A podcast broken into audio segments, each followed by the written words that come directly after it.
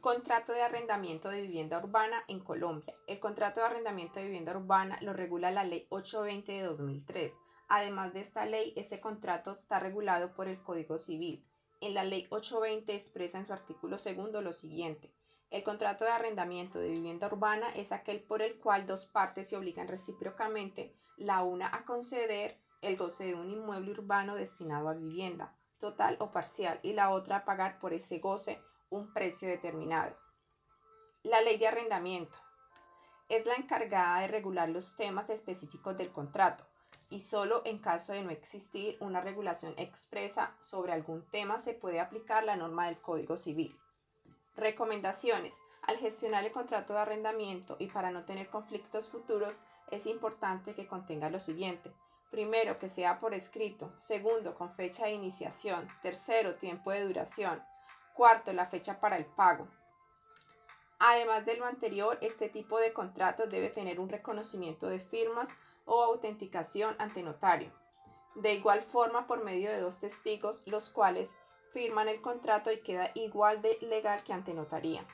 Si por motivos de salud u otro la persona no puede ir a la notaría o no hay testigos, las notarías brindan el servicio a domicilio siempre y cuando con anterioridad se solicite la cita para la visita y la gestión de este proceso.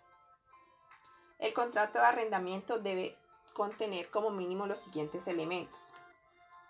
Primero, nombre e identificación de los contratantes.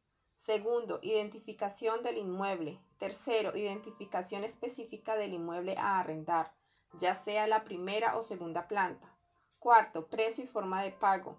Quinto, relación de los servicios, cosas o usos conexos y adicionales. Sexto, tiempo de duración. Séptimo, valor del canon de arrendamiento.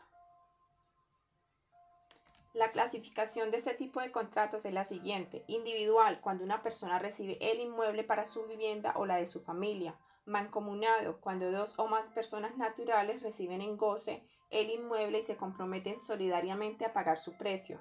Compartido, cuando el goce del inmueble se realice por una parte de éste, ya sea con el arrendador o con otros arrendatarios compartido, cuando se realiza sobre una parte no independiente del inmueble, compartiéndolo con el arrendador o con otros arrendatarios.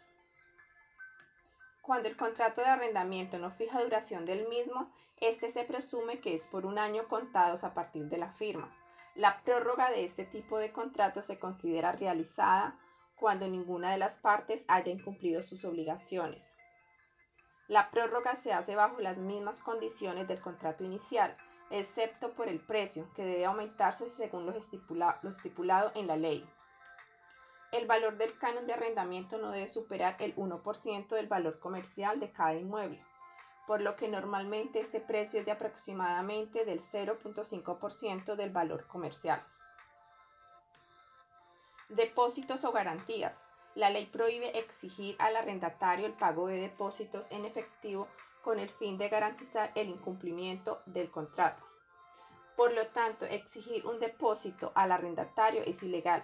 Lo que se debe hacer es constituir una garantía o caución en favor de las empresas de servicios públicos, no en favor del arrendador. Título ejecutivo. El contrato de arrendamiento presta mérito ejecutivo.